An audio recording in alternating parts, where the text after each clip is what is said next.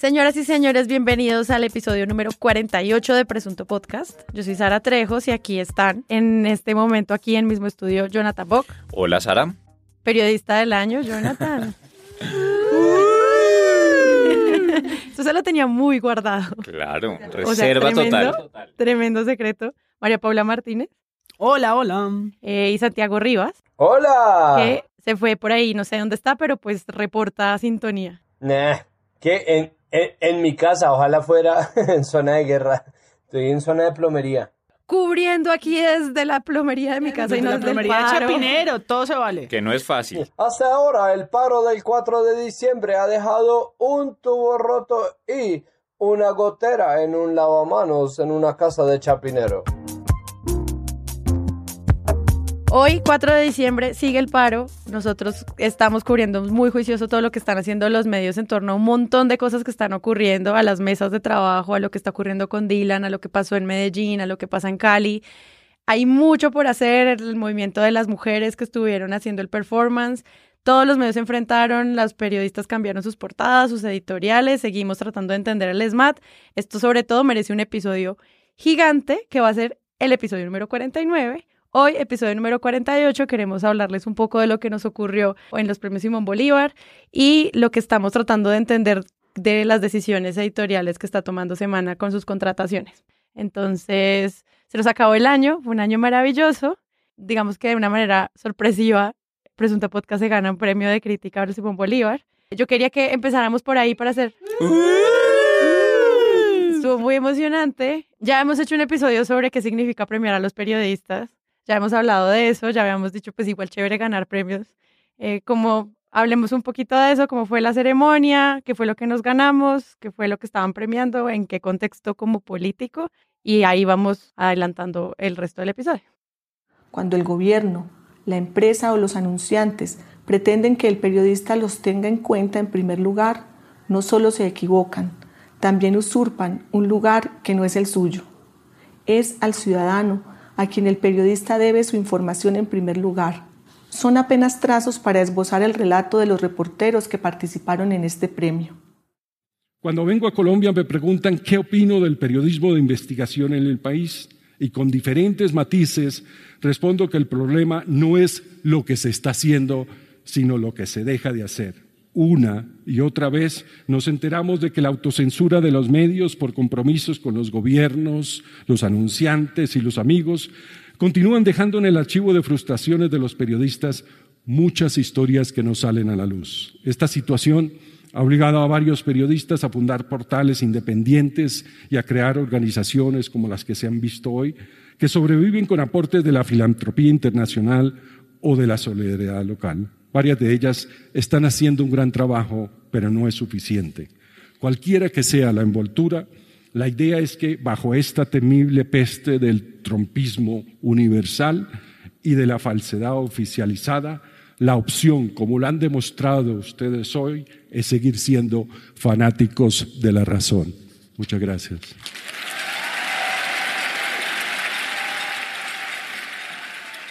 Pues yo quiero decir que em, ganamos juntos con dos podcasts más, lo cual... Oh, sí, eh, claro. Y con Wally también, un youtuber, tuitero, Wally. ¿Por qué el fiscal insiste en que Pizano es su amigo, pero este lo graba y entrega los audios a los medios diciéndole que no lo divulguen hasta que no esté protegido en los Estados Unidos o muerto? ¿Cómo supo Martínez de la reunión entre Andrade y Petro y los movimientos de Noticias 1 y María Jimena Usán en el ámbito periodístico que rodean este caso? Creo que lo más emocionante es ver es ver esa coincidencia de proyectos y también la respuesta de la gente. Ganó la no ficción. Y fue en medio de la resignación de no poder tener noticias suyas en un corto plazo que la familia Gallego recibió la noticia del secuestro. Y en el colombiano decía, secuestrado un sacerdote colombiano, teme obispo panameño. Y ganó el podcast, presunto podcast, este, ¿lo conocen? Y eh, Relatos anfibios que produce Cartagena Federal y de Justicia. Y de Justicia. Estamos en San Juan, en los Montes de María. Es el año 2002 y parece un sábado como todos los otros. Es época de lluvia y hace calor. La tierra amarillenta recibe el primer sol de la mañana, la gente se levanta poco a poco y se incorpora a la rutina de un pueblo pequeño del Caribe. Pero hoy no es un sábado como cualquier otro. Ayer, en una zona de 16 kilómetros de aquí, empezó a escribirse la historia de una masacre que dejará 15 muertos. Entonces, para nosotros muy contentos vernos ahí en la categoría crítica radial. Eh, nosotros no lo hacemos todos los días como lo hacen tantas emisoras. Nos reunimos una vez a la semana, tratamos de publicar una vez cada no sé cuántos días y tenemos muchos, tenemos apenas 48 con este episodios. Así que llevarse el reconocimiento del jurado a este proyecto y los saluditos a los Patreons que lo hacen posible, pues es muy emocionante.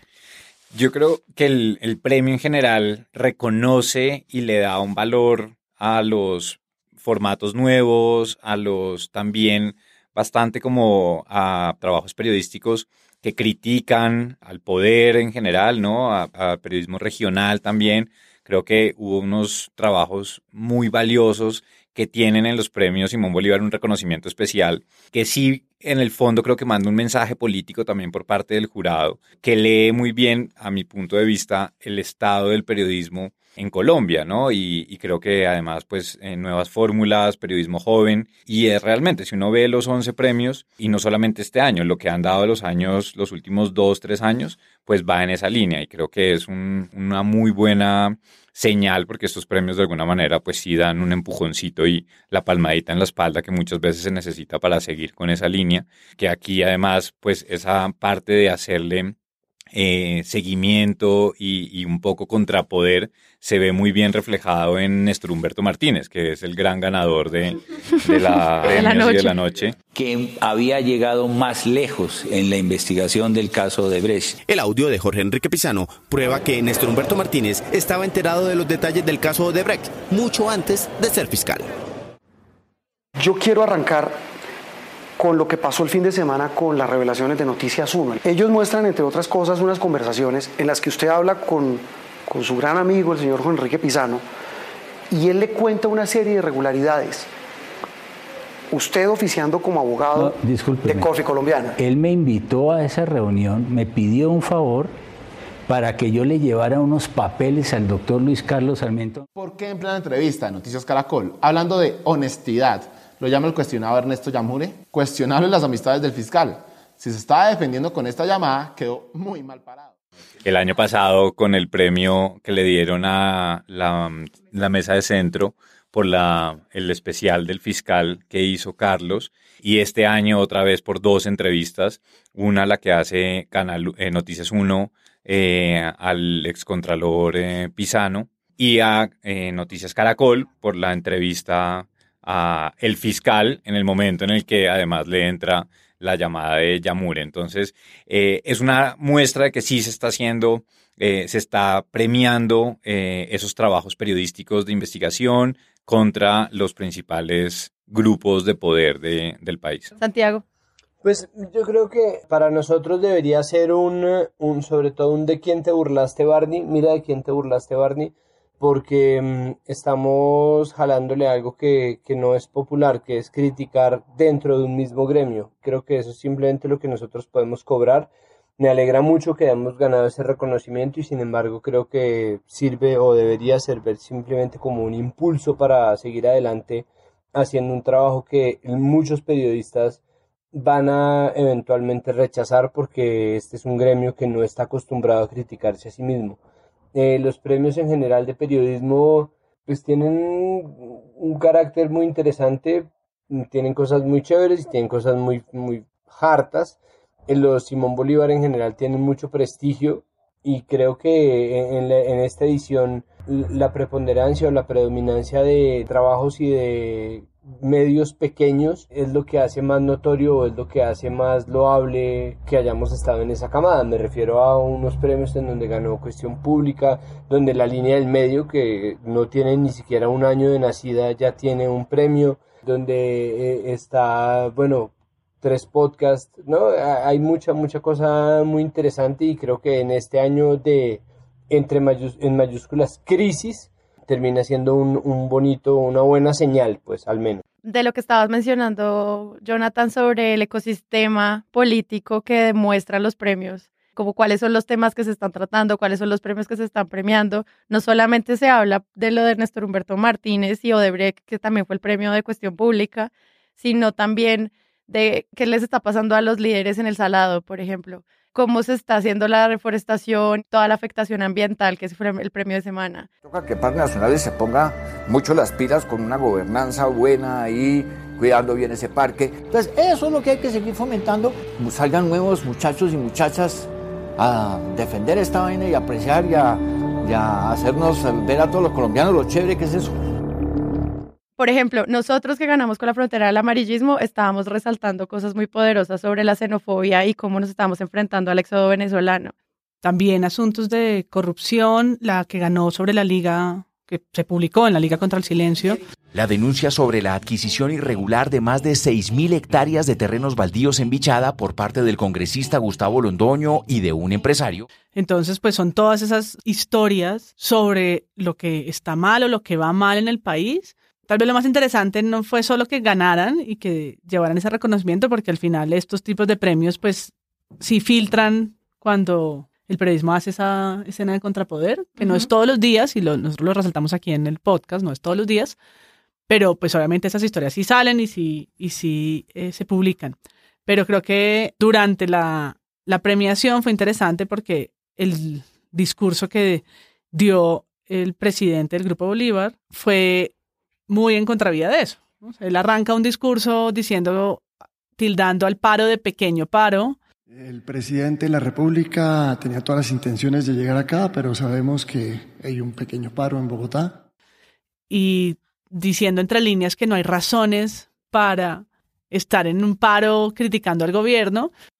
Lo que no sabemos explicar con claridad y certeza en Colombia y Chile es el porqué del paro y por qué ahora. Y luego el Grupo Bolívar entrega en no sé cuántas categorías premios a esas historias que están poniendo en evidencia los problemas que están ocurriendo. Sí, porque además los premios se van a entregar el 21N, que es el Día del Paro Nacional, se corren una semana, tienen como unos sistemas de seguridad refuertes en al ingreso de todos los asistentes del premio, pues supongo que pensando en que iba a asistir el presidente de la República, que siempre hace parte de la agenda de la organización del premio, y pues ya el año pasado Duque no asistió, mandó a su ministra eh, y este año Silvia Costain también fue, pero pues este año ni siquiera se hizo como mención de va a hablar el gobierno en nombre de nadie ni va a hablar el presidente y luego cuando uno entra al canal de YouTube del Premio Nacional de Periodismo, pues encuentra que igual tenían un video que iban a pasar y que no pasaron. O sea, como que se sienten esas tensiones en las cuales el presidente y bueno, el Ejecutivo no está como para ponerse a dar declaraciones frente a los periodistas. Una prensa genuinamente libre construye democracia. Y por eso para este gobierno es fundamental velar por esa libertad y protegerla. Hoy es el día en que celebramos, como lo diría Gabo, al mejor oficio del mundo. Como ven eso y le damos como cierre a esta primera parte del episodio. Sí, es, es curioso porque yo creo que de todas maneras se encuentran en los dos mundos, ¿no? En, en los Simón Bolívar. Por un lado, es ese mundo de la élite, de además, pues también como la larga tradición que tienen estos premios, que normalmente los instala el presidente y es muy ceremonioso y, y, y de alguna manera es como una puerta a 1975 pero lo paradójico, un poco ahí lo que es refrescante, que era lo que estaba diciendo antes, es que el jurado, si es un jurado que va en contravía o va en, una poco rueda suelta a ese mismo parafernalia que es el premio. Y como decía, pues es un jurado independiente que precisamente premia lo opuesto a, lo que representa y, significan los premios Simón Bolívar. Y ahí es donde creo que sí tienen validez. Y ahí creo que la independencia del jurado sí es clara. Y, y por un lado, pues el, el presidente de, mm, del Grupo Bolívar da un discurso que es un discurso que que no compagina con lo que se iba a premiar después, porque lo que se iba a premiar después es precisamente una crónica del malestar que hay en el país, que es precisamente por lo que estaba protestando la gente, y sin embargo, este señor pues no tenía ni idea de por qué la gente estaba protestando, eh, minimizó la marcha, una cantidad de comentarios totalmente desacertados de lo que estaba pasando, ¿no? Pues yo siento que no deja, no deja de ser un retrato mm, del periodismo colombiano. Eh, es decir, estamos pintados de cuerpo entero. Eh, parte de la crisis de los medios corresponde a una serie de empresas que sienten que su rentabilidad está completamente ceñida y atada a su connivencia con el gobierno y mantienen una pata precisamente pegada al poder y tienen a sus periodistas supeditados a ese ejercicio, pero es precisamente esa connivencia con el poder la que les permite hacer reportajes, que es lo que pasa por ejemplo con Semana, ¿no? Entonces Semana tiene una ligazón completamente evidente, ¿no? Es perfectamente evidente la ligazón que tiene Semana con el poder y sin embargo es gracias a esa ligazón o al menos eso suponen ellos, que pueden pagarle a José Guarnizo para que haga estas crónicas sobre el Ministerio de Defensa y sobre las malas acciones de los miembros del Ejército Nacional.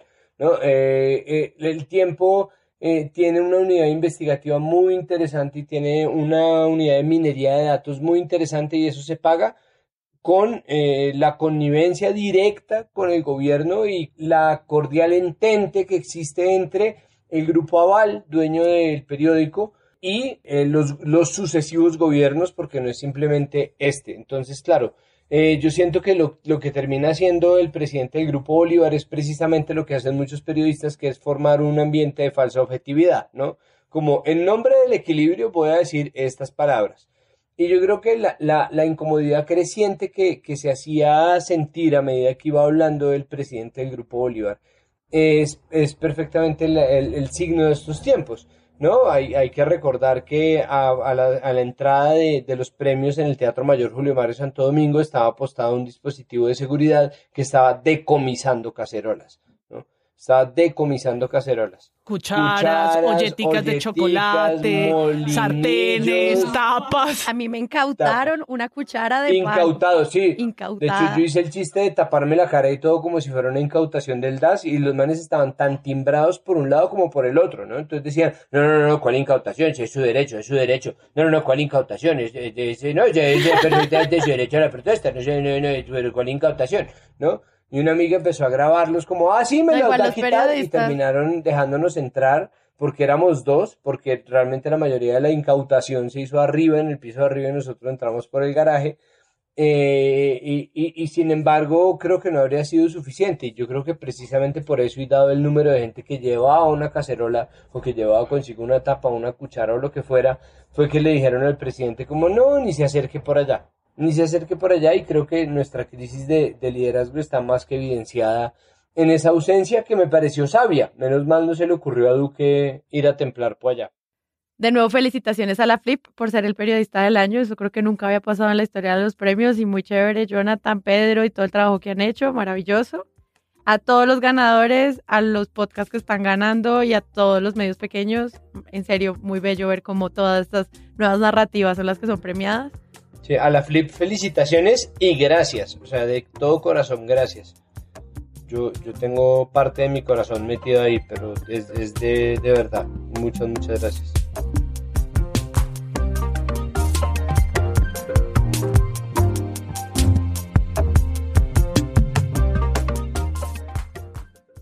Quería preguntarles qué opinan de lo que está ocurriendo en semana. Pues hay despidos de periodistas y hay contrataciones de periodistas y pues Semana está un espacio en el que está contratando pues un equipo de trabajo, entonces quería como que habláramos un poco de eso porque pues es, demuestra un, un, montón de líneas editoriales interesantes que seguramente vamos a tener en cuenta cuando Presunto Podcast se suscriba a Semana, pues a partir de todo lo que está ocurriendo.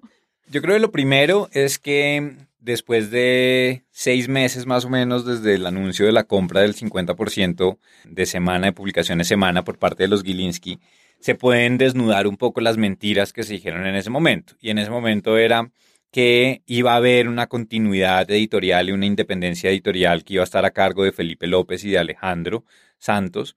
Pues yo diría primera mentira que queda al descubierto. La segunda es que los Gilinski era casi que una obra de filantropía, de meterle plata a un medio tan importante para el país como Semana y que ellos sus intereses estaban por fuera, que ellos no tenían mayor impacto en la escena política colombiana. Eh, segunda mentira también, ya que queda un poco al descubierto. Y entonces ahí, digamos, volviendo al primero, es que hay una ruptura grandísima en la línea periodística que venía teniendo Semana en, en los últimos años ya debilitada, ya bastante más cercana al poder. Yo creo que pues desde que Juan Manuel Santos fue presidente, Semana se vio debilitada, pero ya con estos fichajes nuevos pues queda muy claro y habrá que mirar el, en el 2020 qué implicaciones tiene esto, ¿no? ¿Qué implicaciones tiene que la revista de poder más importante pues esté claramente del lado de, del gobierno y de lo más allá del, del gobierno puntualmente, pues de, de, un espectro político de derechas, donde pues Luis Carlos Vélez, eh, Salud Hernández, Vicky Dávila son claramente personas que tienen una ideología y que les encanta opinar más que investigar eh, y una ideología de derecha. Sí, yo creo que lo que hace Semana es muy claro al final, ¿no? O sea, en este, eh, en las últimas dos semanas o tres, desde que anunció que Vicky Dávila entraba a su equipo, ha hecho unos, un statement muy claro frente a la realidad que yo creo que pues nosotros lo haremos en los, en los programas y es medir la implicación que tiene esa transformación de semana en su agenda y en sus contenidos. Ya hablábamos la semana pasada de su, de su desenfocada portada y yo creo que el tiempo nos dará la razón, es decir, nos van a dar muchas más portadas y muchas más miradas que van a hacer evidente lo que significa que Vicky Dávila, Luis Carlos Vélez y Salud Hernández sean ahora quienes ponen la agenda en la revista. Lo que también mostrábamos de eh, lo que dice Alejandro Santos en su Twitter frente a la protesta y lo que la revista publica, ¿no? Como ese momento que está viviendo la revista, que es raro, que es raro a sus suscriptores. Yo creo que al final del año de verdad les van a quedar debiendo un saldo, les van a tener que devolver plata, porque la gente que suscribió una revista en enero se terminó recibiendo en diciembre otro producto completamente distinto. Eh, yo, yo voy a ser Pedro y puedo decir que está bien es decir, Semana no está haciendo nada, nada desconocido, nada sorprendente ni nada nuevo. Semana lleva haciendo ya unos buenos años un medio gobernista, no me parece que, estemos presenciando un cambio eh, muy significativo y sin embargo no deja de ser eh, evidente también ese giro a la derecha. ¿Qué es lo que pasa? Pues que los medios tienen derecho a girar a la derecha todo lo que se les dé la gana. ¿Cuál es el problema ahí? o bueno, o dónde está realmente la, la, intriga verdadera. A mí me parece que el asunto está en ver qué tanto termina jugando en contra de, de Semana o qué tanto termina jugando a favor. Lo que los Gilinski están haciendo, y creo que eso es lo que es realmente peligroso, es una movida de negocios. ¿no? Lo que los Gilinski están haciendo es una movida comercial en donde ellos dicen, pues sí, vamos a ver cómo nos va, tenemos a estos columnistas, tenemos a esta directora de noticiero por internet, tenemos a Luis Carlos Vélez, eso debería traernos plata. Personalmente, creo que a la FM, al menos, Luis Carlos Vélez no le trajo un solo peso, ¿no? El tipo tenía la mesa de la mañana más cara de todas, es una mesa de gente muy acreditada, pero muy desconocida, que ganaba mucha plata y no prendía ni un radio. Entonces, tal vez, ¿no? Tal vez eh, podría evaluarse desde lo económico como una movida torpe de negocios. En tiempos en los que es tan evidente el descontento de la gente, en que es tan evidente la desconfianza que se siente hacia los medios, en que es tan evidente el malestar de este país, hacer ese giro tan claro hacia la derecha, con un gobierno tan derechista, en vez de adoptar una posición un poco más independiente o más dueña de sí misma, que finalmente lo que uno le pediría a, cualquier medio de comunicación, puede resultar una mala inversión. ¿no? Sobre todo porque nosotros no tenemos un ecosistema de medios complejo, es decir, Fox News puede sobrevivir siendo lo que es gracias a que existe eh, eh, CSNBC, ABC, PBS, eh, NPR, no sé, todos los medios más a la, izquierda, más al centro, más a la derecha. No, tiene todas las siglas de los medios gringos permiten que exista un medio como Fox News. Mientras que aquí no se soporta porque no existe una voz, o tal vez sí se soporte y creo que eso es lo que está por verse. Porque en cuanto ellos empiecen a ganar plata, les va a valer de verdad tres tiras de verga su prestigio, ¿no? Ellos están confiando en que la gente simplemente va a seguirlos consumiendo porque son uno, ¿no? Es un poco lo que pasa con Avianca. El monopolio le permite a una empresa portarse como se le dé la gana literalmente como se le dé la gana, desoír eh, a las audiencias, desoír la voz de la gente, desoír las redes sociales, desoír y desoír y desoír y simplemente actuar. Si eso les trae a ellos rédito comercial, no va a haber nada que se pueda hacer y muy seguramente Semana va a seguir reproduciéndose hacia la derecha, que también es una consecuencia de, perdón lo largo de esta intervención, pero también es una consecuencia de la polarización. Es decir, la polarización que hay en Colombia lo que tiende a hacer es radicalizar a las personas. Quienes estaban en la centro izquierda terminan echados hacia la izquierda, quienes estaban en la centro derecha terminan echados hacia la derecha, porque en la narrativa, ¿no? Eh, así como en este país hay gente que dice, eh, es decir, lo, que le ha pasado semana hasta ahora es que hay gente que dice que es una revista de izquierdas porque hace notas con, contra, entre comillas, contra el estamento militar, y hay otros que dicen que es una revista de ultraderechas porque tiene un mensaje muy afecto al gobierno y porque engavetó una investigación contra, entre comillas, el estamento militar. Entonces la polarización termina, entre comillas, también obligando a la gente a tomar partido y es muy claro lo que acaba de hacer Semana, pero yo no creo que pueda leerse de una manera distinta a una movida de negocio. Yo creo que lo que, lo que hemos hablado acá varias veces es que los medios son libres de elegir a sus, a sus periodistas y sus miradas y sus enfoques y por supuesto hacen de, toman decisiones editoriales todo el tiempo, cada vez que ponen una agenda, cada vez que ponen una portada. Yo creo que en este momento de semana lo que comprueba es que la transacción de la propiedad de semana sí tiene, o de cualquier medio, sí tiene implicaciones. Porque muchas veces cuando han pasado estas compras, cuando pasó el planeta, Luis Carlos Sarmiento, hay a veces una mirada desde la economía que es simplemente un músculo financiero, pero es que en el periodismo en crisis vienen los músculos financieros a darle oxígeno a la revista. Y se tratan de minimizar las consecuencias. Yo creo que, claro, en ese momento es imposible verlas porque están haciendo, en efecto, una transacción, pero pasados meses o cuando hay ciertas movidas como esta, ahí es donde se hace evidente que no es gratuito que los Gilinski hayan comprado la revista y que no es verdad que van a comprar una revista para hacerse un lado y realmente ocuparse solamente de sus sillas Rimax. La van a comprar y eso se va a ver en las nuevas portadas, eso se va a ver como en el tiempo se ha visto la publicidad y las miradas frente a los temas que le ocupan a la Oxal y a, la, Carlos Sarmiento y como en RCN se nota postobón.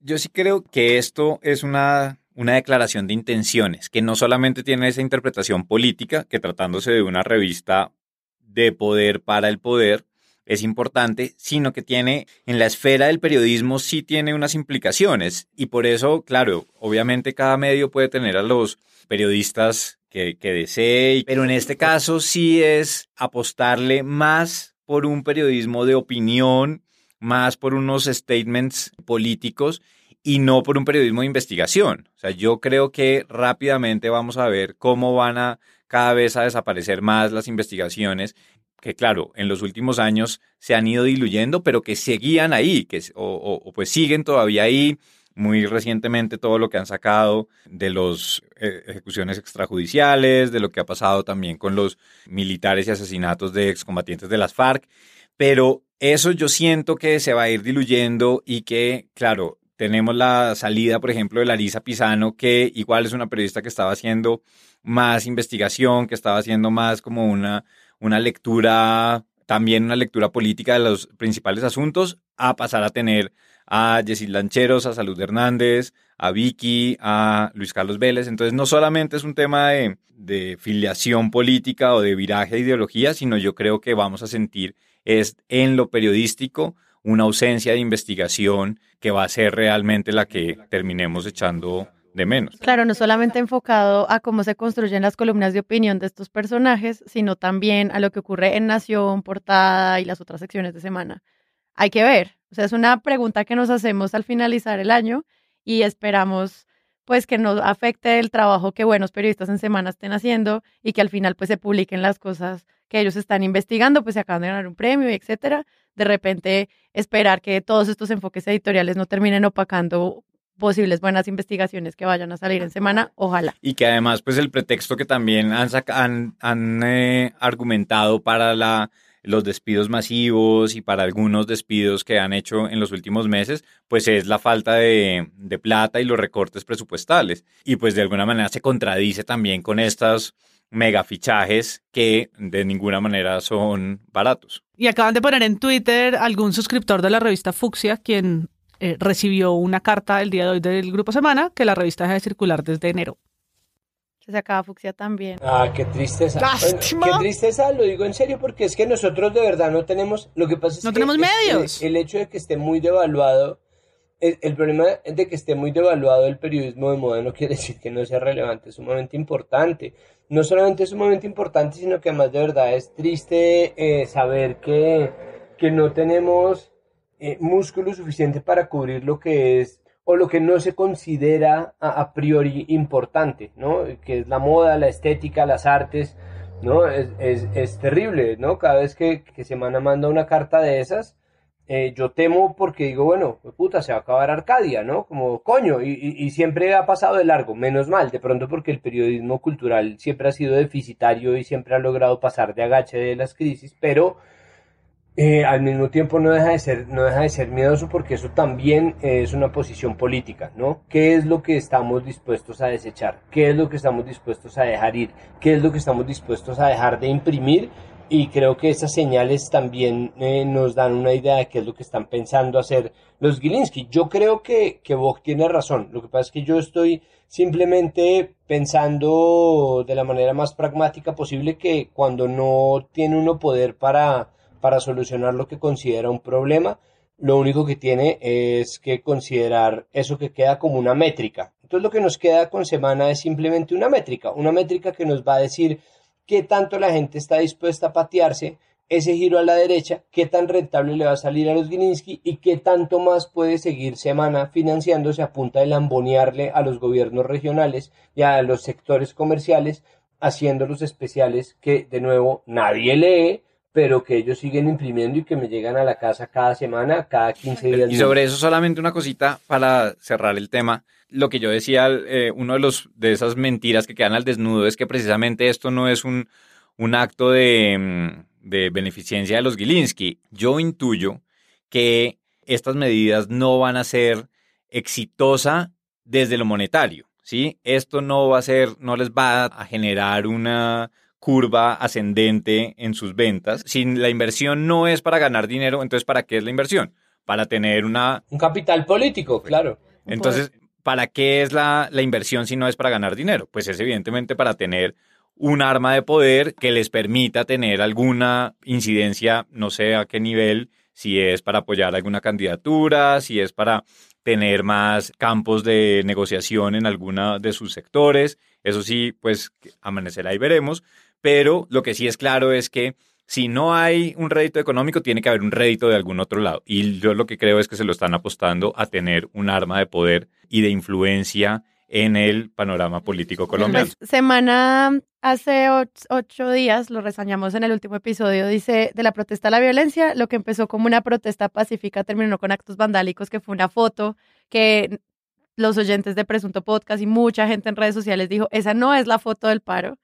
Y ocho días después tiene la portada de la partitura para el diálogo, que es la fotografía de lo que ocurrió en el Parque de los Hippies en torno al paro sinfónico. Y de repente sí se empiezan a ver como estas, lo que tú decías, como sube y bajas de cómo se cubren la movilización social, de cómo se cubren tantos temas y cómo Semana se enfrenta a todo este tipo de cosas, como de si ponemos la foto que está cubriendo la realidad o la que no nos van a trolear en redes sociales. No sé ahí cómo esas decisiones que estarían tomando.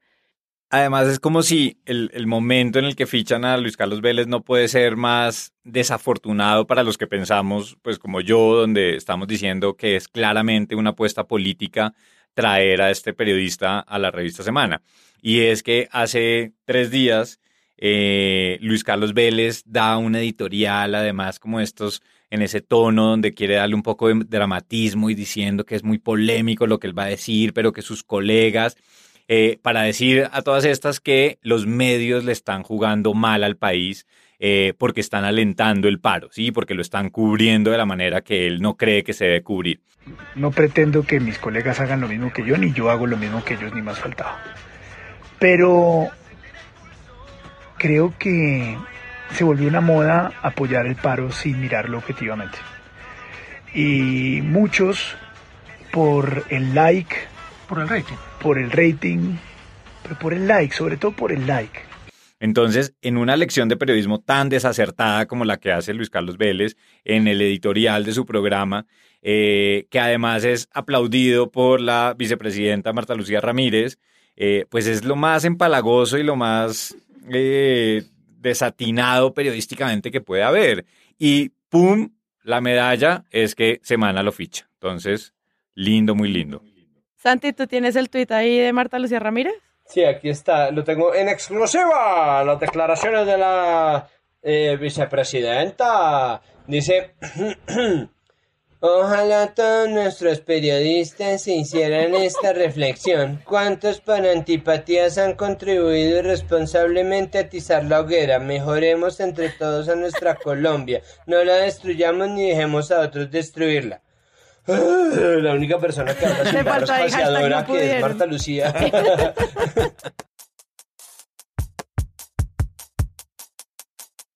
sabemos que el paro sigue, sabemos que EPA Colombia destruyó un transmilenio y luego tuvo un juicio. Sabemos que mm, tenemos ley de financiamiento, ley de Andrés Felipe Arias, chuzadas otra vez Néstor Humberto Martínez. Seguramente quienes investiguen esto vayan por su premio el otro año. Eh, muchos temas que ocurren esta semana. Hoy quisimos resaltar lo que nos parece importante en términos de la revista Semana. Tenemos como en deuda todo este episodio de cierre de fin de año que seguro va a ser un especial largo, interesante y tienen esta semana, oyentes de Presunto, ayúdennos a recolectar todas esas grandes maravillas que tienen en sus corazones del periodismo nacional. Vamos a intentar reseñar las más relevantes. Tenemos como en escena un montón de cosas del caso de Dylan y la forma como el periodismo está cubriendo las fuerzas militares. Yo creo que la segunda portada de semana de Partitura para un Diálogo tampoco es un buen resumen de la semana, porque si de algo se habló fue del SMAT, apuesta por no nombrarlo pero ya llegará ese capítulo. ¿Cómo cubrió Colombia el SMAT? Es todo un tema para evaluar. Entonces, Santiago, gracias por, espero que arregles el daño que hay en tu casa y vuelvas al próximo capítulo. Yo definitivamente también lo espero eh, y solamente quisiera notar que en el caso de EPA Colombia hay todo menos juicio, en realidad. Bueno, es cierto. Muchas gracias a todos por escuchar este episodio y nos vemos la próxima semana. Chao. Presunto Podcast es un proyecto de Sara Trejo, Santiago Rivas, María Paula Martínez, Pedro Vaca, Jonathan Bock y Carlos Cortés. Este episodio lo grabamos en el mismo estudio, un espacio de Magic Markers Producciones. Si quieren escuchar otros podcasts, solo ingresen a mismoestudio.com. Recuerden que estamos en redes sociales, en Twitter e Instagram como arroba presunto podcast. Hay varias formas de apoyar este proyecto. Uno, la más fácil es recomendarnos con sus amigos. Entonces solo tienen que enviarles nuestra página web www.presuntopodcast.com y ahí podrán encontrar varias opciones donde la gente puede escucharnos. Dos, pueden hablar con nosotros en Twitter usando el hashtag titulastre, enviándonos noticias, contándonos historias, recomendaciones. Trataremos de responderles a todos los que nos escriban.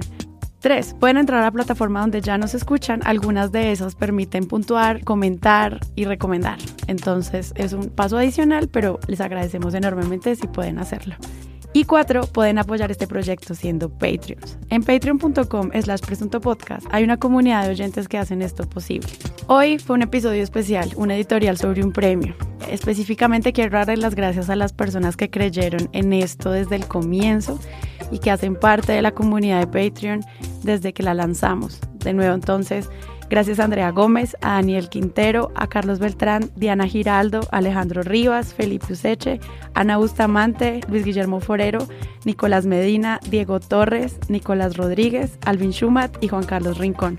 Sé que hay muchos más, pero quería especialmente darles un saludo a los primeros que entraron en esa primera semana de convocatoria y también a los nuevos, aquellos que se acaban de enterar y quieran apoyar al presunto.